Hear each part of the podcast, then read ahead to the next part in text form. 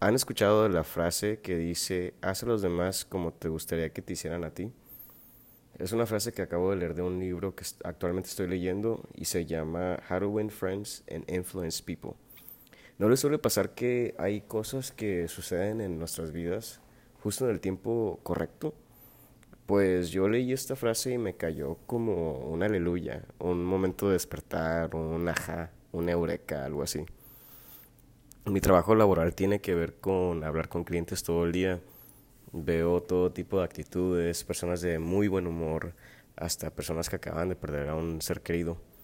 Últimamente me he sentido con una enorme ansiedad por pensar en cosas como qué es mi siguiente paso por tomar respecto a mi vida laboral, algún ascenso o quizás una desviación de mi carrera.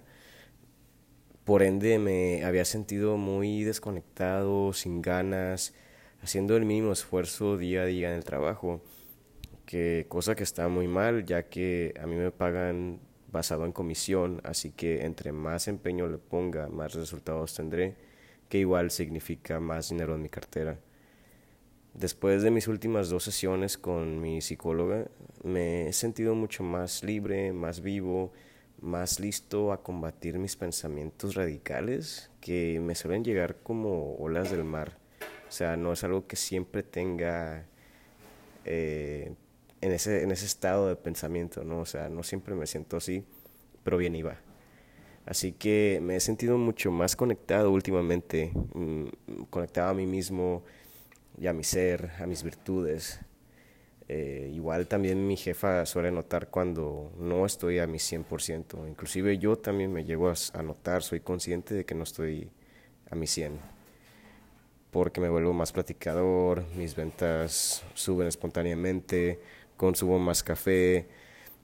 Eh, básicamente la vibración se siente, ¿no? Este día que leí esta frase del hacer con otros lo que quisiera que hicieran conmigo, me recalcó mucho la interacción que había tenido justo antes de tomar este descanso. Estaba ayudando a un cliente que necesitaba ayuda con unas cosas que no entendía con su teléfono. Nada que ver con ventas, nada de solicitudes, simplemente atender al cliente con sus dudas. Fácilmente en este tipo de trabajo muchos de nosotros, hablando de mis compañeros, no quisiéramos lidiar con ese tipo de cosa porque resulta que consume mucho mucho de nuestro tiempo, o sea que no garantizan la venta, mientras hubiéramos podido haber estado vendiendo algo, maximizando pues la comisión, ¿no? De hecho, por eso tenemos un apoyo técnico igual para ayudar al cliente con alguna duda que tenga, para nosotros poder tomar el tiempo de pues maximizar las ventas.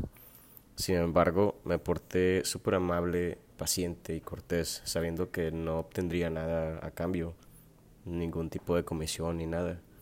Sabía que no iba a comprar nada, de hecho.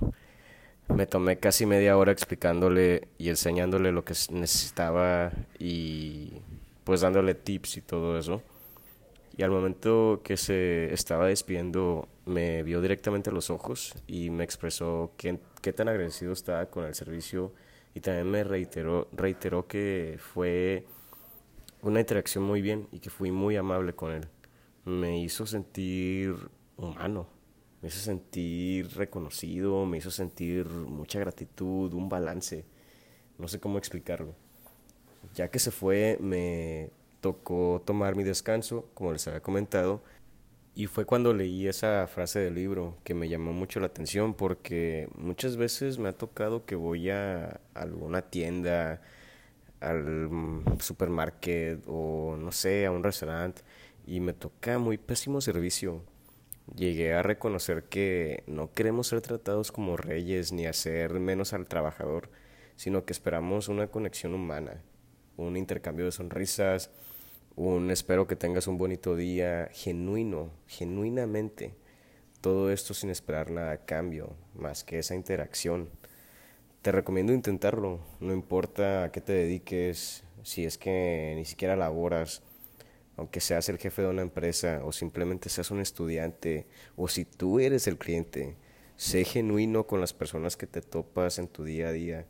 Vas a ver que portarse de esta manera con otros te, hará sentir una magia y de hecho, te hará sentir también que eso que eres, un humano.